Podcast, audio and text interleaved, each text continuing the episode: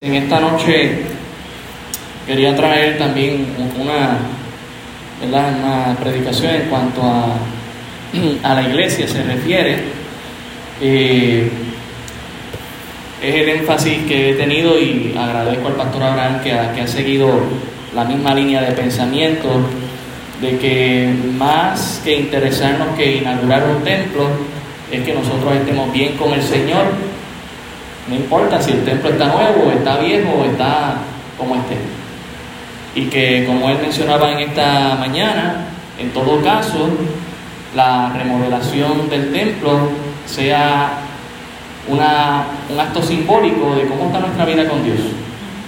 Que así de precioso y bonito como se ve el templo, así esté nuestra comunión con el Señor en esta, ¿verdad? en nuestra vida.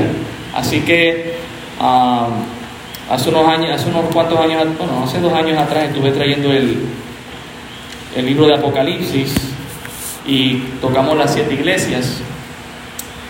Pero llegó un punto de, de, los mensajes que quise resumir el mensaje a las siete iglesias en un solo mensaje, y eso es lo que en esta mañana, en esta noche deseo hacer, es que podamos nosotros, ¿verdad?, hablar acerca de lo que el Señor Jesucristo nos dice a las iglesias en esta noche. Así que vamos a, tocar lo que el Espíritu dice a las iglesias según el capítulo 2 y el capítulo 3 de Apocalipsis.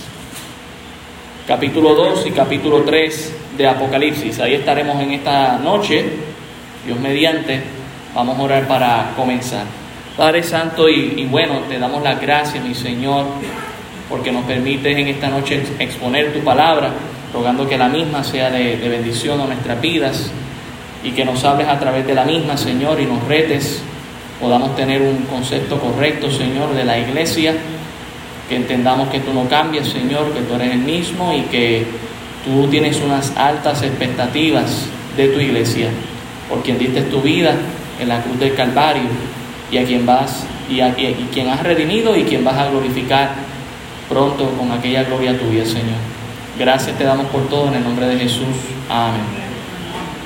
El Espíritu Santo quiere que nosotros entendamos que estos mensajes, hermanos, de, dirigidos a las siete iglesias de manera histórica, tanto en el capítulo 2 como en el capítulo 3 Apocalipsis, no solamente fueron mensajes para esas iglesias, sino que también son mensajes para nosotros también. El Espíritu Santo ha hablado claramente a nuestra iglesia durante mucho tiempo, incluso esta mañana.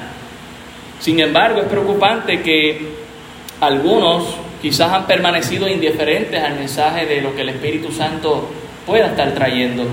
Es interesante que mientras Jesús habla a su amada iglesia, la iglesia no necesariamente está respondiendo como Dios espera. Y lo digo en el sentido, hermanos, de que quizás lo que estamos trayendo en nuestras vidas es una pantomima religiosa. Solamente estamos haciendo algo para que nos vean y ya está. Y nos preocupa eso, hermanos.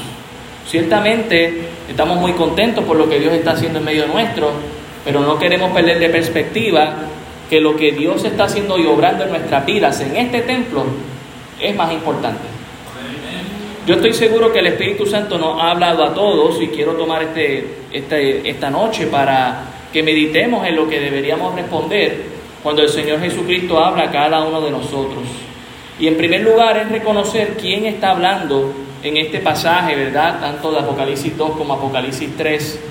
Y quien nos está hablando lo dice ahí en el capítulo 1, en el versículo en el versículo 11 dice que decía yo soy el alfa y la omega, el primero y el último. Escribe en un libro lo que ves y envíalo a las siete iglesias que están en Asia, a Éfeso, a Esmirna, Pérgamo, Tiatira, Sardis, Filadelfia y la Odisea. Y me volví para ver la voz que hablaba conmigo y vuelto vi siete candeleros de oro y en medio de los siete candeleros a uno semejante al Hijo del Hombre, vestido de una ropa que llegaba hasta los pies y ceñido por el pecho con un cinto de oro. Su cabeza y sus cabellos eran blancos como blanca lana, como nieve, sus ojos como llama de fuego, y sus pies semejantes al bronce bruñido, refulgente como en un horno, y su voz como estruendo de muchas aguas. Tenía en su diestra siete estrellas, de su boca salía una espada aguda de dos filos, y su rostro como el sol cuando resplandece en su fuerza. Cuando le vi, caí como muerto a sus pies.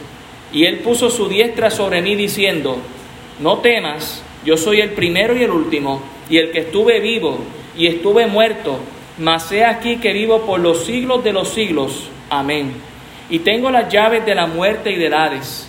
Escribe las cosas que has visto y las que son y las que han de ser después de esta. El misterio de las siete estrellas que has visto en mi diestra y de los siete candeleros de oro. Las siete estrellas son los ángeles de, las, de los siete ángeles, de las siete iglesias. Y los siete candeleros que has visto son las siete iglesias. El mensaje de parte que está escribiendo Juan a estas iglesias es de parte de nuestro Señor Jesucristo.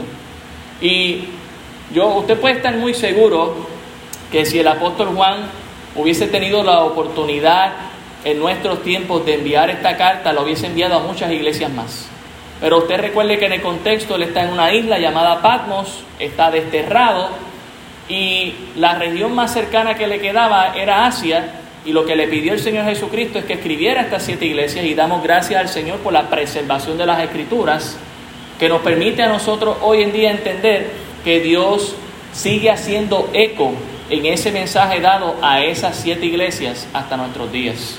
Y entendamos de quién viene el mensaje viene de parte de Jesús. Y Jesús nos dice que Él está en medio de la iglesia. Lo podemos notar ahí en el versículo 12.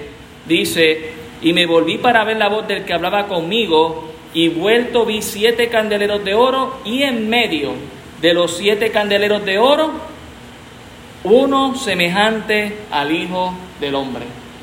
Hermanos, nunca olvidemos que la persona más importante en la primera iglesia bautista de Cataño es el Señor Jesucristo. Yo no sé en otras iglesias, ojalá que sí, que sea el Señor Jesucristo. Pero en esta iglesia la persona más importante se llama Jesús. Dios nos libre de nosotros querer, querer brillar más que Jesús. Porque en todo caso, entendamos qué hace un candelabro. Un candelabro lo que hace es iluminar un lugar oscuro. Y la única razón por la que estos candelabros pueden, estos candeleros pueden brillar es porque Jesús está en medio de ellos. Es porque Jesús es la luz del mundo y refleja a estos candeleros. De hecho, veremos ahorita que una de las iglesias le dice, si tú no arreglas cuentas conmigo, yo te apago. Si no tenemos a Jesús, no estamos brillando para Él. Por eso Jesús debe ser el centro de nuestra iglesia, de nuestra vida. Él tiene él es quien tiene los siete espíritus. Él es quien tiene las siete estrellas. Él es el santo y verdadero, el que tiene la llave de David. Y, nosotros podemos ver esa presentación de Jesús en cada una de estas cartas, a cada una de estas siete iglesias. En el capítulo 2, versículo 1 dice, escribe al ángel de la iglesia en Éfeso, el que tiene las siete estrellas en su diestra y el que anda, ¿en qué lugar hermanos? En medio de los siete candeleros de oro, dice esto. En otras palabras, Jesús lo está diciendo. En el versículo 8, y escribe al ángel de la iglesia en Esmirna, el primero y el postrero, el que estuvo muerto y vivió, dice esto. Oiga hermano, ¿y quién estuvo muerto y vivió? Solamente Jesús porque sabe que muchas personas han resucitado a lo largo de la historia precisamente por el poder de Dios manifestado en varias personas como Lázaro, que Jesús mismo lo resucitó, pero no están vivos con nosotros hoy en día. Pero Jesús sí, Jesús sí. En el versículo 12, y escribe al ángel de la iglesia en Pérgamo, el que tiene la espada aguda de dos filos, dice esto. Y ciertamente quien tiene esa espada aguda de dos filos es nuestro Señor Jesucristo en el verso 18, y escribe al ángel de la iglesia en Tiatira, el Hijo de Dios, el que tiene ojos como llama de fuego y pies semejante al bronce bruñido, dice esto. En el capítulo 3, el verso 1, escribe al ángel de la iglesia en Sardis, el que tiene los siete espíritus de Dios y las siete estrellas, dice esto. En el versículo 7 del capítulo 3, escribe al ángel de la iglesia en Filadelfia, esto dice, esto dice el santo, el verdadero, el que tiene la llave de David, el que abre y ninguno cierra, y cierra y ninguno abre. En el versículo 14, y escribe al ángel de la iglesia en la Odisea, he aquí el amén. Si nosotros podemos decir amén, es por el Señor Jesucristo, hermanos. El testigo fiel y verdadero, el principio de la creación, dice esto. Quien está hablando a la iglesia es el Señor Jesucristo.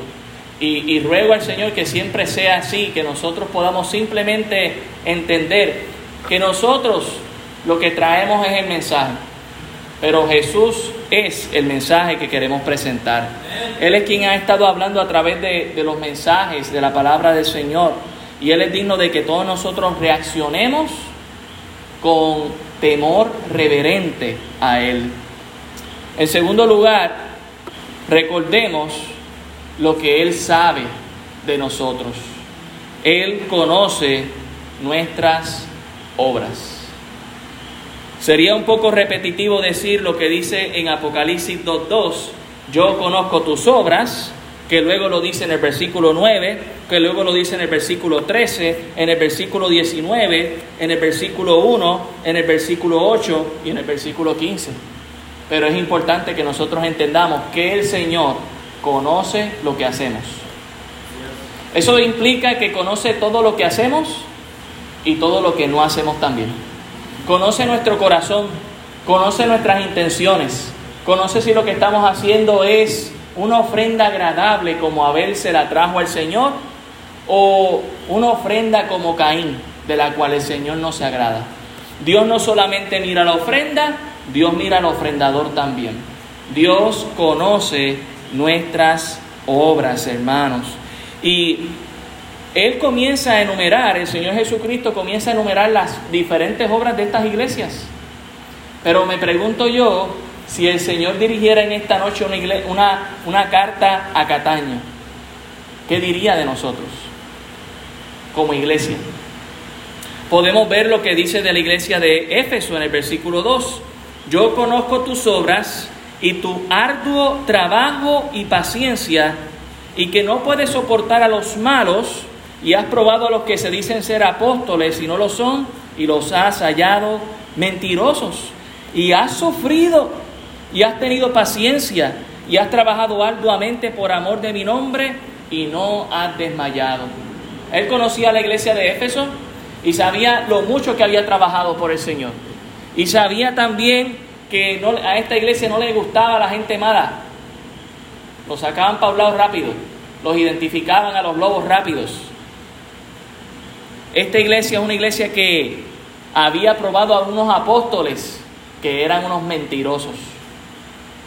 Estaban firmes en la verdad. Y también habían sufrido por la causa de Cristo. ¿Será eso? ¿Será que Dios puede decir de Cataño eso, hermano? Yo no voy a ser el juez. Pero pensemos, ¿Dios podría decir eso de nuestra iglesia? ¿Estamos nosotros cuidándonos en nuestra doctrina? Teniendo cuidado cuando viene alguien y trae un mensaje que abrimos nuestra Biblia, le pedimos a Dios discernimiento para decir, Señor, ¿es esto tuyo? No, yo no creo que sea tuyo, no, no está en la Biblia, Señor. Podríamos ser como los de Berea, nobles, al escudriñar las escrituras, aun cuando venga un apóstol Pablo a traer mensaje, o simplemente porque es apóstol Pablo ya lo tomamos y ya está. En el verso 9 a la iglesia de Esmirna, yo conozco tus obras y tu tribulación y tu pobreza, pero tú eres rico. Notemos cómo conoce Dios a cada iglesia y cómo le demarca a la iglesia de Esmirna aquí, yo sé que tú eres pobre económicamente, pero tú eres rico espiritualmente. Hermanos, no estamos, no estamos diciendo que sea malo aspirar a algo mejor en nuestra vida económica, pero no, no tenemos por qué afanarnos según Mateo 6. Más bien por lo que tendríamos que afanarnos según el versículo 33 es más buscar primeramente el reino de Dios y su justicia. Todo lo demás será añadido. Y Dios vio de esta iglesia, que era una iglesia pobre, pero Dios dice, tú, tú, yo sé que tú te consideras una iglesia pobre allí, pequeñita, que no tiene mucho, mucho que dar, pero tú eres rica. ¿Cómo, cómo está nuestra vida, hermanos? Yo, yo sé que ahora vamos a tener una apariencia de lujo y de modernidad allá abajo en el templo, pero cuidado, no quiero que caigamos a una iglesia de la Odisea. Prefiero que sigamos pobres y que seamos ricos espiritualmente. Y la blasfemia de los que se dicen ser judíos y no lo son, sino sinagoga de Satanás. Dios conocía que algunos estaban allí blasfemando el nombre del Señor Jesucristo.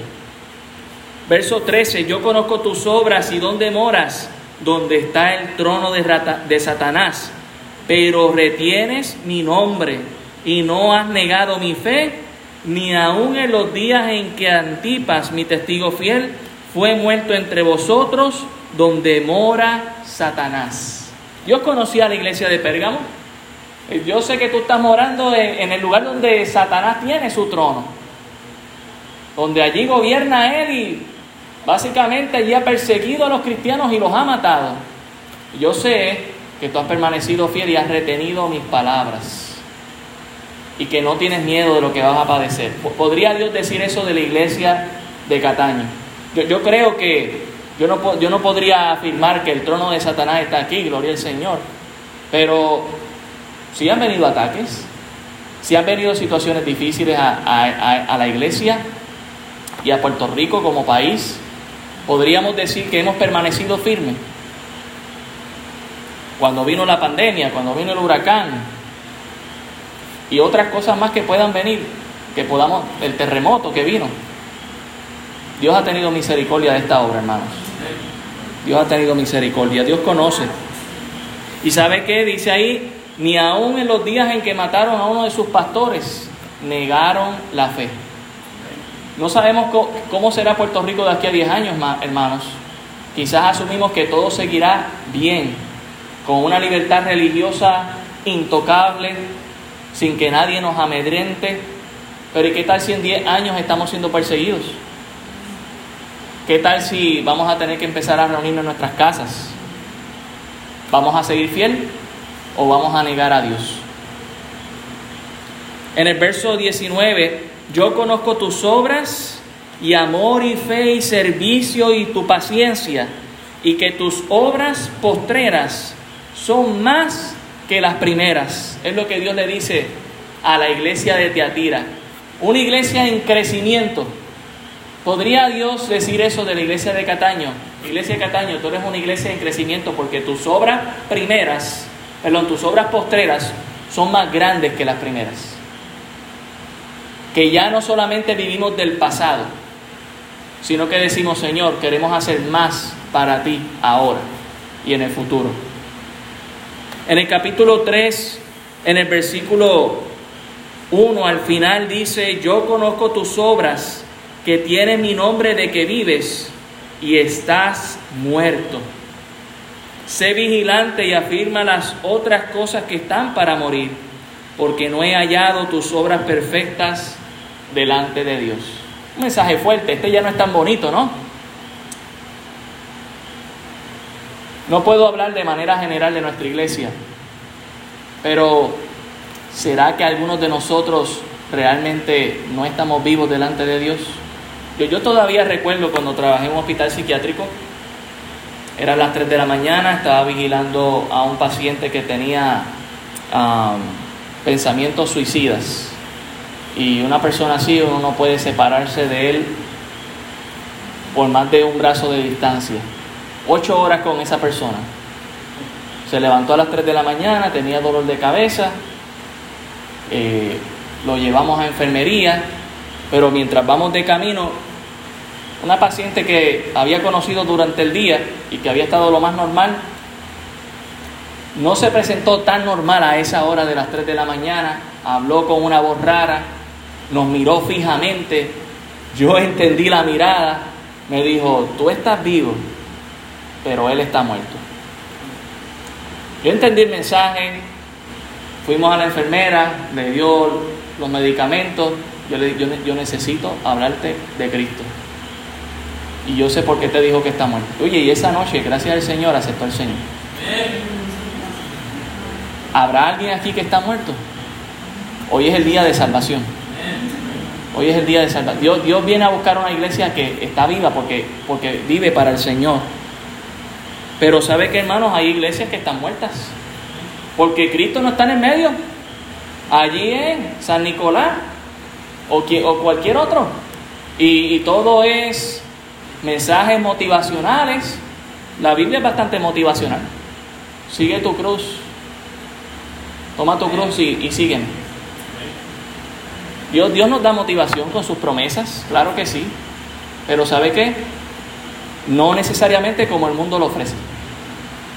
En el capítulo 3, en el versículo 8, yo conozco tus obras, he aquí, he puesto delante de ti una puerta abierta, la cual nadie puede cerrar, porque aún tienes poca fuerza. Has guardado mi palabra y no has negado mi nombre. Dios conocía a la iglesia de Filadelfia, una iglesia humilde, pequeña probablemente. Dios le dice, yo sé tu condición, yo sé que tienes poca fuerza, pero tú tienes una puerta abierta, haz la obra. Dios sabe cómo estamos, hermanos, en nuestra vida. Dios sabe nuestras debilidades, nuestras virtudes, pero lo que, lo que Dios puede hacer con poca fuerza es suficiente.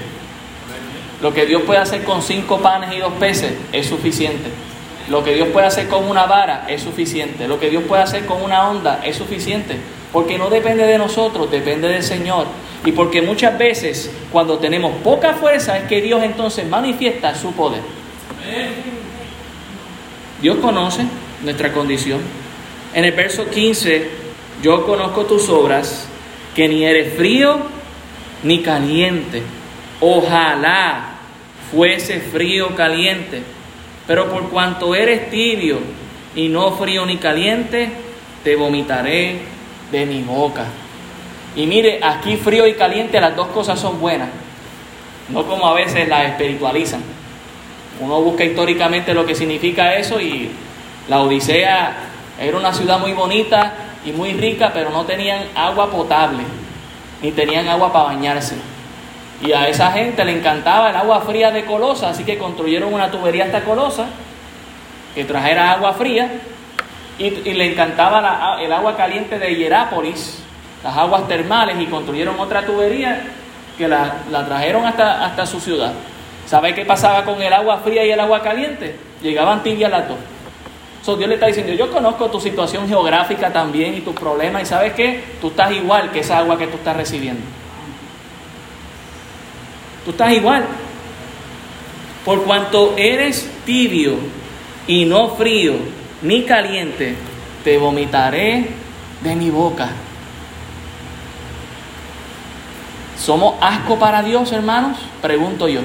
Yo espero que no.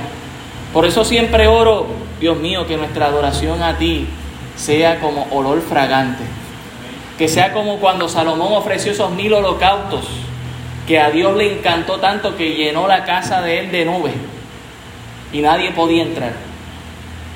¿Será nuestra adoración a Él agradable o le da asco porque Dios conoce nuestro corazón y sabe cómo estamos? solamente estoy haciendo preguntas, hermanos, para que nosotros mismos nos examinemos. Nos examinemos en esta noche. Porque este es el mensaje del Señor, no es mi mensaje, y es el mensaje a las iglesias, no es el mensaje al mundo. Por eso si nosotros le preguntamos al Señor Jesucristo acerca de estadísticas según iglesias, Dios te diría, de cada siete iglesias, hay dos buenas. Las otras cinco están, necesitan a Cristo. Y las dos buenas son las que nadie espera. La pobrecita y la que tiene poca fuerza. Pero la que es pobre es rica. Y la que tiene poca fuerza, en ella es que voy a manifestar mi poder. Y le voy a abrir una puerta. Porque no es como nosotros pensemos que es la iglesia, es como Jesús nos dice que es la iglesia, hermano.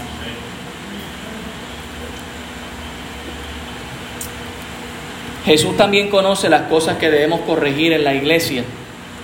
En el capítulo 2, el versículo 4 dice, pero tengo contra ti que has dejado tu primer amor. Recuerda por tanto de dónde has caído y arrepiéntete y haz las obras primeras. Las primeras obras, pues si no vendré pronto a ti, quitaré tu candelero de su lugar, si no te hubieres arrepentido. Qué triste sería bajar y que Dios desaparezca esto.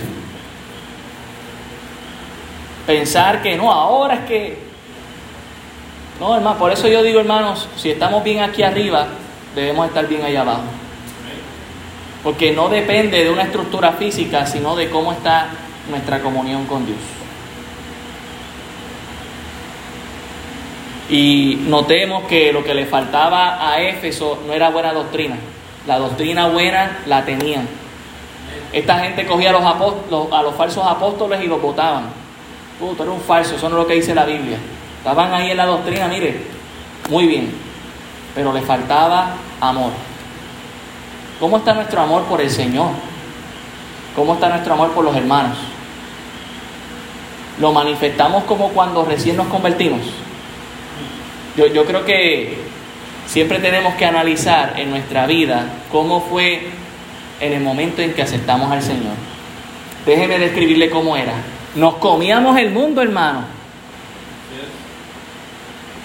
¿Qué hay que hacer? Ahí estoy yo. Cada servicio, llego.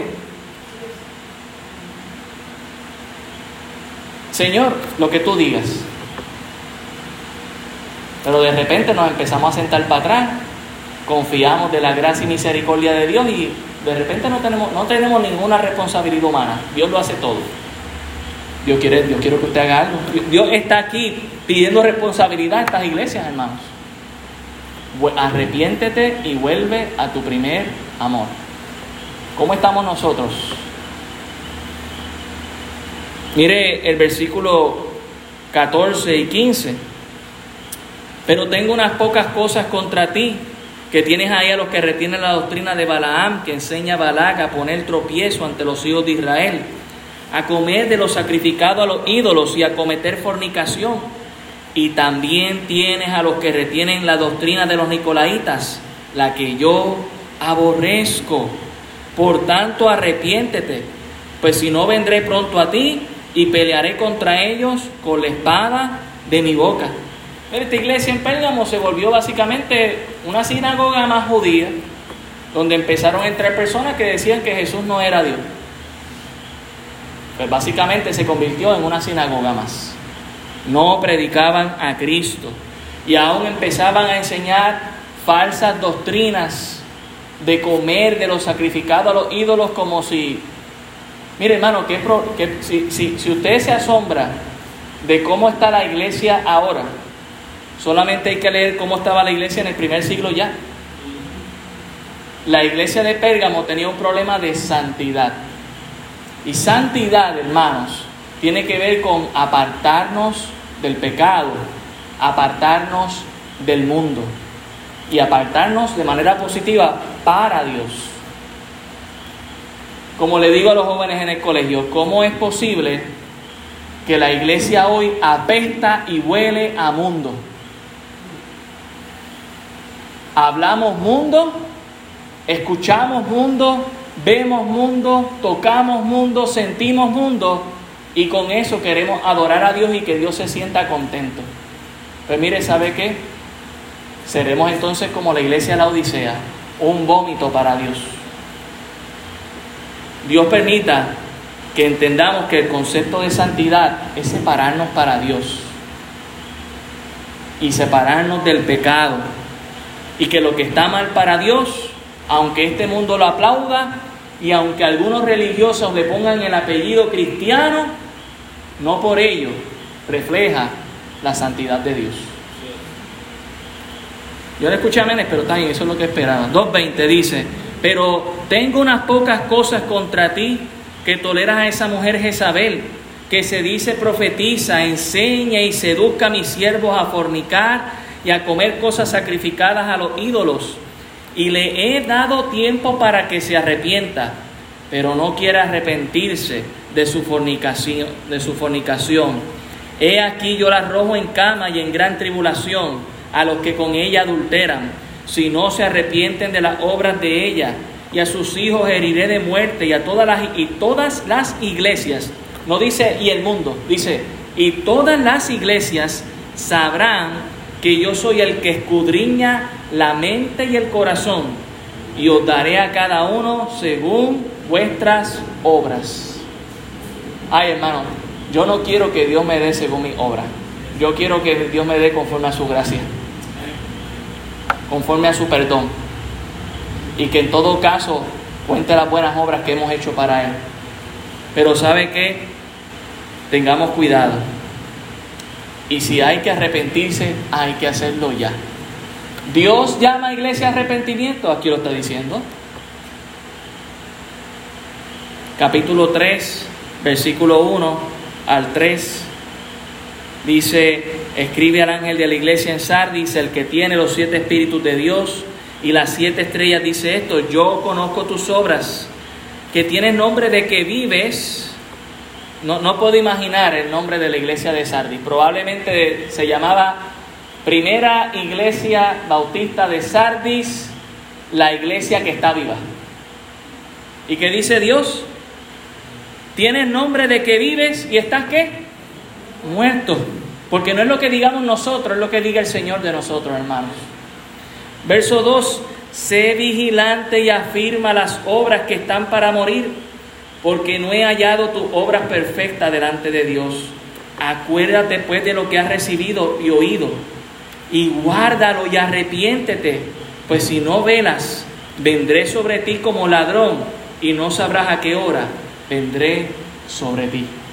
Mire, esta iglesia al igual que esta ciudad se encontraba en, un, en una montaña, en un peñasco bien protegida por la misma creación de Dios, donde se habían ubicado, era una ciudad de difícil acceso, difícil, no imposible.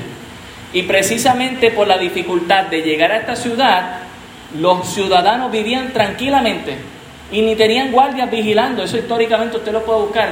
Ciudad de Sardis. Varias veces fue saqueada como ladrón en la noche. Por donde menos esperaban, se metían los ladrones a robar. So, Dios conoce muy bien la historia de esta ciudad y se está haciendo la historia de esta iglesia también. Estás tan confiadita como esta ciudad y así mismo vas a caer. Te van, te van a robar la bendición. Por eso le dice en el verso 3, acuérdate de lo que has recibido, oído y guárdalo y arrepiéntete. Hermanos, la palabra de Dios no es simplemente para que la escuchemos, es para que reaccionemos a ella y si hay que tomar cartas en el asunto, nos arrepintamos y nos volvamos a Dios. Miren el versículo 14, dice, y escribe al ángel de la iglesia la Odisea, he aquí el amén, el testigo fiel y verdadero, el principio de la creación de Dios dice esto yo conozco tus obras, que ni eres frío ni caliente, ojalá fuese frío o caliente, pero por cuanto eres tibio y no frío ni caliente, te, vomitaré de mi boca. Porque tú dices, este es el problema con nosotros los cristianos a veces, lo que nosotros decimos. Yo soy rico y me he enriquecido y de ninguna cosa tengo necesidad. Pero miremos el análisis de Dios y no sabes que eres un desventurado, miserable, pobre, ciego y desnudo. Por tanto, yo te aconsejo que de mí compre oro refinado en fuego para que seas rico y vestiduras blancas para vestirte y que no se descubra la vergüenza de tu desnudez y unge tus ojos con colirio para que veas.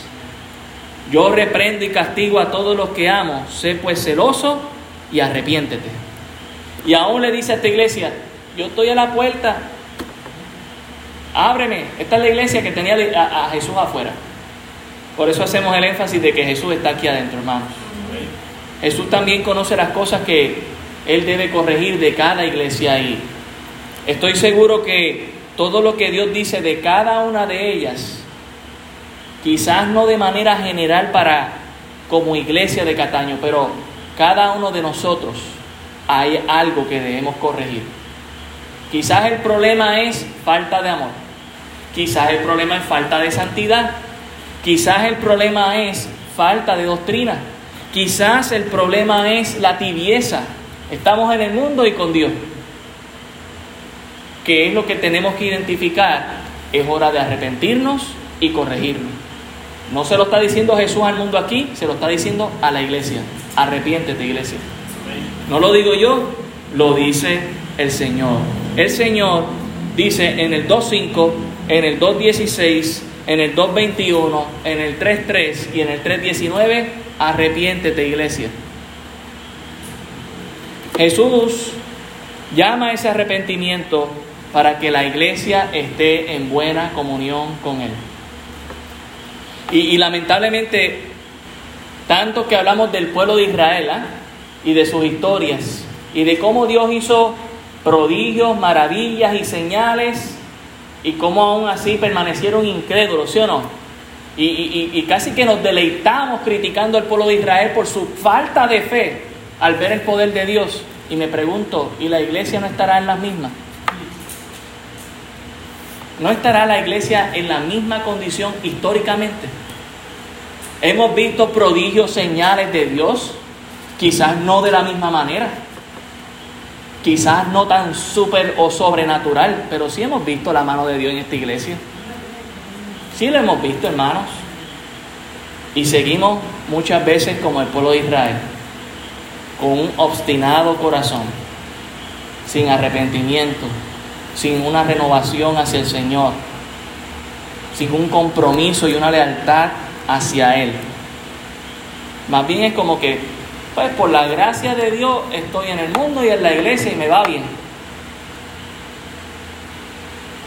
Jesús, hermanos, quiere que haya un cambio en nuestras vidas. Quiere un cambio para la iglesia. El mundo allá afuera todavía tiene altas expectativas de los cristianos. ¿Usted sabía eso? Por eso muchas veces dicen, ¿y eso que es cristiano? El mundo tiene altas expectativas de los cristianos. ¿Y sabe qué? Jesús tiene unas expectativas más altas todavía de nosotros. Y por eso las pone en línea, cada una de ellas. ¿Qué está pasando? Ustedes se supone que me estén reflejando a mí. ¿Dónde está esa, ese arrepentimiento, esa convicción, esa lealtad, ese amor hacia mí? Por eso Jesús los llama al arrepentimiento. Y Dios, al, llamarlo al arrepentimiento, luego los alienta y les anima. Probablemente esta es la parte favorita de todos nosotros, porque aquí es donde vemos los premios, los galardones que Dios tiene para estas iglesias que se arrepientan, que cambien. Mire el capítulo 2, el versículo 7, lo que le dice a la iglesia de Éfeso. El que tiene oído, oiga lo que el Espíritu dice, no a una iglesia, sino a cuántas? A las iglesias. Al que venciere, eso sería el que se arrepintiera en este caso de volver a su primer amor, le daré a comer del árbol de la vida, el cual está en medio del paraíso de Dios. Mire, Dios termina con una nota agradable. Dios conoce a cada iglesia, Jesús es quien está llevando el mensaje a cada iglesia. Dios reprende a cada iglesia y la llama al arrepentimiento, pero le dice, oye, yo quiero recordarte algo. Si tú te arrepientes y haces las cosas bien, yo tengo premio para ti. Dios tiene premio para nosotros. Y, y este premio no es una paletita, no es un mantecado de chocolate, es comer del árbol de la vida. Estamos hablando del creador de Dios dándonos a comer de lo más exquisito que jamás en la vida hemos probado. Es interesante ver cómo en campamentos de niños los niños hacen lo que sea por una paleta. Y a veces algunos creyentes también hacen lo que sea por algún reconocimiento. ¿Y qué podríamos hacer por Cristo, hermanos? ¿Será que Él es digno de que nosotros hagamos todo por Él? En el 2.10 le dice a la iglesia de Esmirna, no temas en nada lo que vas a padecer. He aquí el diablo echará a algunos de vosotros en la cárcel para que seáis probados y tendréis tribulación por diez días. Sé fiel hasta cuándo, hermanos? hasta la muerte. Pero no lo dice, no lo deja ahí. Lo dice, haz todo por mí y muérete y ya está. Le dice, sé fiel hasta la muerte, pero yo tengo algo para ti si tú haces eso. Y yo te daré la corona de la vida. Con razón Jesús decía, el que quiera hallar la vida la perderá y el que pierda la vida la ganará por causa de Jesús. Dice aquí, luego en el versículo 11, el que venciere no sufrirá daño de la muerte segunda, es hablando de esa verdad, de gracia de aquellos que no acepten al Señor y que estarán siempre separados de Jesucristo. Es interesante porque se le dice a la iglesia de Esmirna un concepto que nosotros debemos tener claro. Esto es una iglesia fiel. Y Dios no le trae ninguna, ningún regaño a ella. Pero sin embargo le promete algo a pesar de su fidelidad. ¿Sabe lo que le promete? Tribulación. Y Dios le promete prueba. Y pareciera como que para nosotros, no, espérate, si yo estoy haciendo las cosas bien, no se supone que todo me vaya bien, Dios. Bueno, Job hacía todas las cosas bien también. Y pareciera que Dios lo premió con, con calamidad. Pero sabemos que no fue así. Dice el texto que lo hizo para que seáis probados. ¿Sabe qué hace la prueba, hermano? Muestra quiénes somos de verdad. Si estamos con Cristo de verdad, de verdad, o estamos con Cristo hasta que llegue la tribulación. Cuando llegue el momento difícil, no, ah, patitas, ¿para qué te quiero? Salimos corriendo. Cuando llega la dificultad, somos como cuando el sembrador siembra y la semilla llega a donde están los espinos, que es ahogada por el afán y por la tribulación. Nos da gozo al principio escuchar de las promesas de Dios, pero cuando llega la primera prueba salimos corriendo. Dios dice, sé fiel hasta la muerte, y yo te daré la corona de la vida. En el versículo 17, Dios le, dice a la iglesia de Pérgamo, el que tiene oído, oiga lo que el Espíritu dice a las iglesias. Al que venciere daré a comer del maná escondido y le daré una piedrecita blanca y en la piedrecita escrito un nombre nuevo, el cual ninguno conoce sino aquel que lo recibe. Hermanos, ¿alguna vez te has preguntado qué hubiese sido comer maná? Pues, ¿sabes qué? Si tú eres fiel, tú vas a comer maná. Y del que fue guardado, no se ha expirado, no le ha dado hongo, no se ha dañado y da para todos. Podríamos pensar, un pedazo de maná va a dar para todos. Bueno, no dio para todos cinco panes y dos peces. Pues claro que puede dar el maná para todos, hermanos. Si Jesús es el maná. Y le daré una piedrecita blanca y en la piedrecita escrito un nombre nuevo. Por favor, no me pregunte cuál es el nombre nuevo, no lo sé. Pero Dios te va a dar un nombre nuevo, hermano. ¿Será que, ¿Será que tenemos prueba histórica y bíblica de que Dios cambia nombres? ¿Qué tal si le preguntamos a Saulo de Tarso? ¿Qué tal si le preguntamos a Cefas? ¿Qué tal si le preguntamos a Abraham? ¿Qué tal si le preguntamos a, a Sarai? Dios cambia. ¿Qué tal si le preguntamos a Jacob? No será más tu nombre Jacob, sino Israel.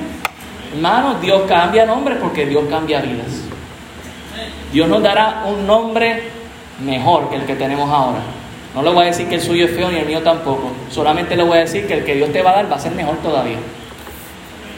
Wow, parece que a muchos les gusta su nombre, está bien. Ok, versículo 25. Pero lo que, te, lo que tienes, lo que tenéis, retenedlo hasta que yo venga al que venciere y guardare mis obras hasta el fin, yo le daré autoridad sobre las naciones y las regirá con vara de hierro y serán quebradas como vaso de alfarero, como también la he recibido de mi Padre y le daré la estrella de la mañana. ¿Qué Dios le va a dar a una iglesia que retiene la palabra de Dios y las enseñanzas del Señor hasta que Él venga y que también, como dice aquí, vence y guarda hasta el final las obras del Señor, Dios nos va a dar autoridad. Y sabe que esto ya es un poquito, ¿verdad? Este, hablando de la escatología. Probablemente aquí está hablando del milenio o de la eternidad, porque Dios dice aún en Apocalipsis 22 que habrán naciones. Dios nos pondrá en autoridad. Y eh, a veces pensamos, ¿cómo sería gobernar en autoridad en un milenio? Usted recordará que en el milenio todavía va a haber gente incrédula, que va a querer, todavía aquí Jesús reinando allá en Jerusalén, eh, va a estar reinando y todavía va a haber gente en otros países queriendo imponer su, su manera de gobernar. Jesús dice en Isaías que va a regañar a esas naciones. Si usted piensa que Trump fue un presidente difícil regañando a Corea del Sur, de hecho hace falta otra vez, y regañando a, Palestina, imagínese a Jesús diciendo, hey, ¿qué tú estás haciendo allí? Eso no se hace. ¿Mm? Y Dios nos va a dar autoridad para gobernar, hermanos. Recordará segunda de Pedro capítulo 2, versículo 9, que somos reyes y sacerdotes. Y dice que las regiremos con vara de hierro, o sea que lo que impongamos de parte de Dios se va a hacer. No boceteo, gloria a Dios. Adiós alcohol, adiós droga, mano dura. Es lo que hay. A este mundo eso no le va a gustar. Por eso después de mil años, cuando Satanás sea suelto, medio mundo se va con Satanás. Pero nosotros podremos gobernar con Cristo, hermanos. Mire el 3.9. He aquí, yo entrego de la sinagoga de Satanás a los que se dicen ser judíos y no lo son, sino que mienten. He aquí yo haré que vengan y se postren a tus pies y reconozcan que yo te he amado, por cuanto has guardado la palabra de mi paciencia yo también te guardaré de la hora de la prueba que ha de venir sobre el mundo entero para probar a los que moran sobre la tierra. Me encanta que algunas personas dicen, no, eso es para la iglesia de Filadelfia. ¿Qué dice el versículo 13? El que tiene oído, oiga lo que el Espíritu dice a las iglesias. No es solamente para la iglesia de, de Filadelfia, para todas las iglesias. Dios va a librar a la iglesia que le es fiel al Señor de la hora de la prueba. Porque la que no es fiel, pues no tiene a Cristo. Pensaba que tenía a Cristo, pero lo tenía allá afuera.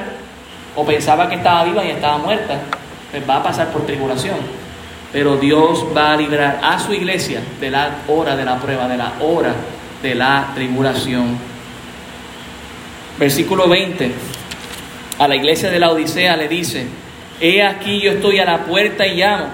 Si alguno oye mi voz y abre la puerta, entraré a él y cenaré con él y él conmigo. Quizás para nosotros no, pero para el judío cenar no solamente es un evento familiar, sino es el evento de extrema comunión en una familia o entre dos personas. Y que Jesús le diga esto a la iglesia es, yo quiero tener comunión contigo, déjame entrar.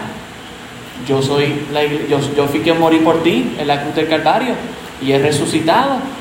Estoy a la diestra del Padre.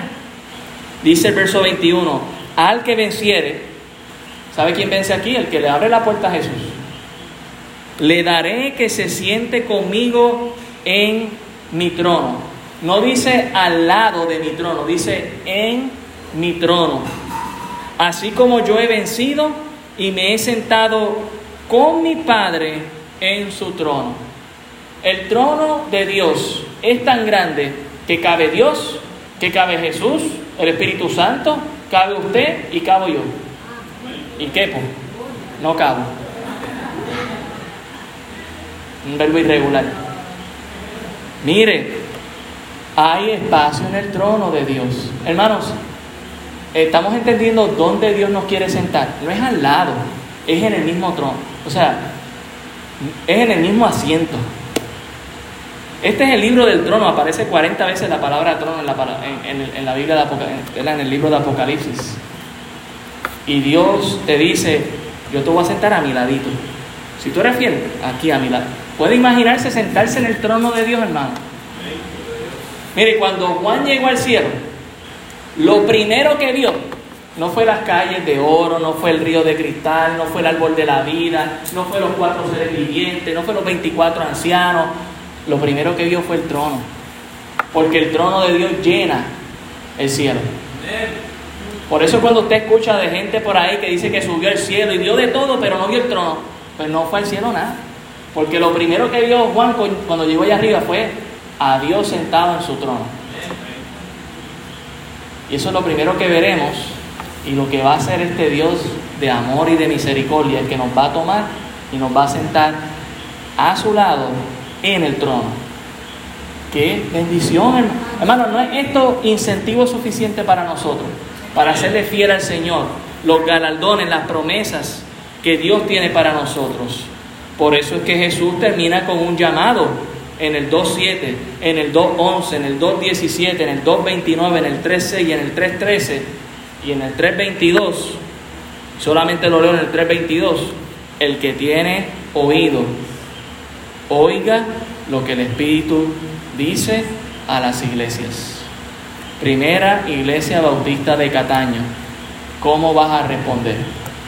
No a mí, sino al Señor. ¿Cómo le vamos a responder? Espero que de manera positiva, arrepentidos, escuchando la voz del Espíritu Santo en nuestras vidas, que si hay algo que tenemos que arreglar, ¿qué tal si ya hemos resuelto eso y cuando bajemos el próximo domingo, nuestros corazones estén bien delante del Señor y estemos haciendo una doble celebración? No solamente una celebración de un templo inaugurado allá abajo, pero sino de una, de una vida también rededicada a Dios. Porque no, no olvides, nosotros somos el templo del Espíritu Santo. Vamos a orar. Señor, gracias te damos por tu palabra. Ella es viva y eficaz. Te ruego en el nombre de Jesús que tu nombre, Señor, haya sido exaltado y glorificado en esta noche al exponer tu palabra, Señor, y que sea tu palabra, tu Espíritu Santo, quien haya ministrado en nuestros corazones, Señor, quien nos convenza de justicia, de juicio y de pecado en nuestras vidas, para que vengamos arrepentidos a ti, Señor. Podamos decir como el publicano, Señor, sé propicio a mí, pecador. Y podamos bajar justificados por ti hasta nuestras casas. Te lo pido en el nombre de Jesús. Amén.